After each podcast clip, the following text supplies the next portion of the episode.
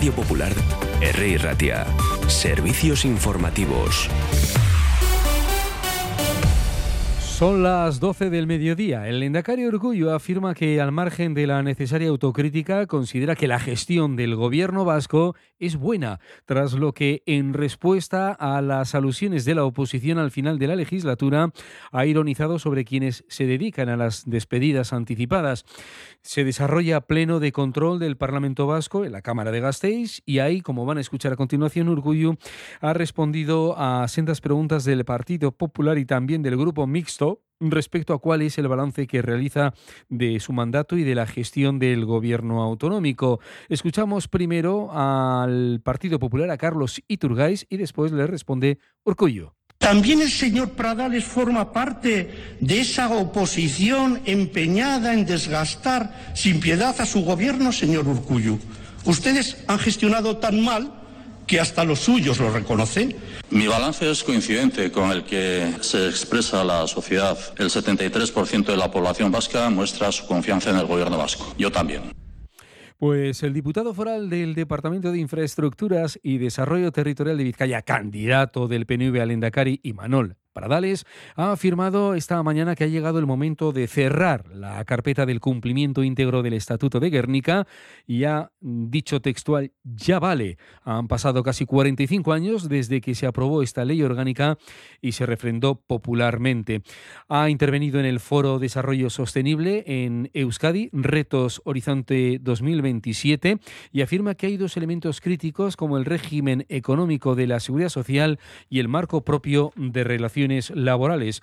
En una semana en la que hemos ido conociendo los últimos detalles y quedarían flecos para el traspaso de las tres transferencias de la que eh, reclama el gobierno vasco en los últimos tiempos. La propia Olas Garamendi ha comentado desde el Ejecutivo de Gasteiz que están ya cercanas esos acuerdos y, por tanto, esas transferencias. Pradales, que también, como acaban de escuchar, hablaba de cuestiones relacionadas con la ley orgánica, con la seguridad social.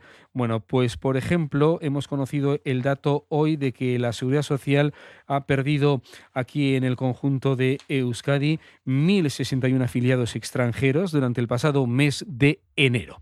Vamos a la información local, nos vamos hasta el Ayuntamiento de Bilbao porque el consistorio organiza la llamada Feria de la Movilidad, Formación y Empleo en el extranjero. Será en La Perrera. La feria se celebrará los días 28 y 29 de febrero y supone una oportunidad para las y los jóvenes que están pensando en ir a otros países por razones de formación o empleo. Y Chaso Erroteta, concejala del área de Juventud y Deporte. El Ayuntamiento de Bilbao propone un nuevo punto de encuentro con la juventud para acompañarles y apoyarles en sus procesos de emancipación a través de la Feria de la Movilidad, Formación y Empleo en el extranjero que se celebrará los días 28 y 29 de febrero en La Perrera. Gas Bilbao, Servicio de Ayuda a la Emancipación Juvenil del Ayuntamiento de Bilbao y del Gobierno vasco, promueve esta iniciativa cuyo principal objetivo es informar a las y los jóvenes sobre las diversas oportunidades de empleo y formación disponibles fuera de Euskadi.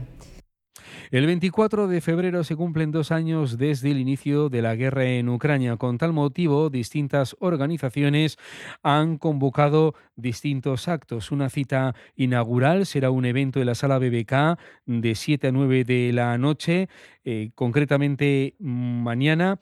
Y vamos a escuchar también a Katerina Kaminska, que nos habla de esta sucesión de acontecimientos, recordándonos cuál es la situación en su país, en Ucrania. Bueno, en Ucrania la situación es muy triste porque bombardean todos los días. Depende de la zona. Alguna zona más tranquila, otra bombardean. Luego se cambia.